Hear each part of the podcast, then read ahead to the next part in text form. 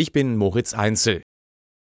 Als letztes Bündnismitglied hat Ungarn einem NATO-Beitritt Schwedens zugestimmt. Ein historischer Tag, schrieb Schwedens Ministerpräsident Kristersson auf der Plattform X. Auch NATO-Generalsekretär Stoltenberg freute sich über das Votum, Schwedens NATO-Mitgliedschaft werde das Bündnis stärker und sicherer machen. Schweden wird das 32. Mitglied der NATO.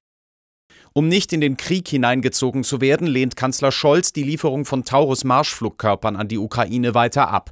Das sagte Scholz der deutschen Presseagentur. Laut dem Portal Politico erklärte Scholz außerdem, dass bei einem Einsatz von Taurus Bundeswehrsoldaten vor Ort sein müssten. Die FDP-Politikerin Strack-Zimmermann widersprach Scholz, dies sei ein längst widerlegtes Argument, schrieb Strack-Zimmermann bei X.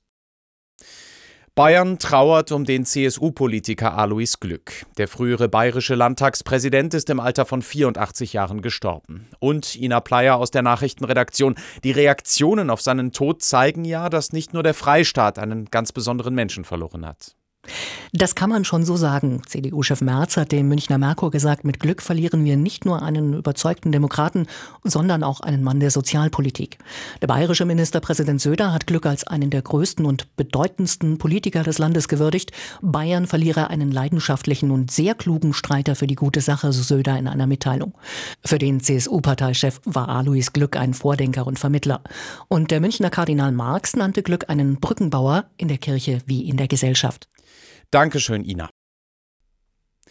Der Fachkräftemangel droht zur Wachstumsbremse zu werden. Davor hat Bundesarbeitsminister Heil bei der Eröffnung eines Fachkräftekongresses in Berlin gewarnt. Wir haben im Moment Arbeits- und Fachkräftemangel aufgrund einer guten Entwicklung am Arbeitsmarkt.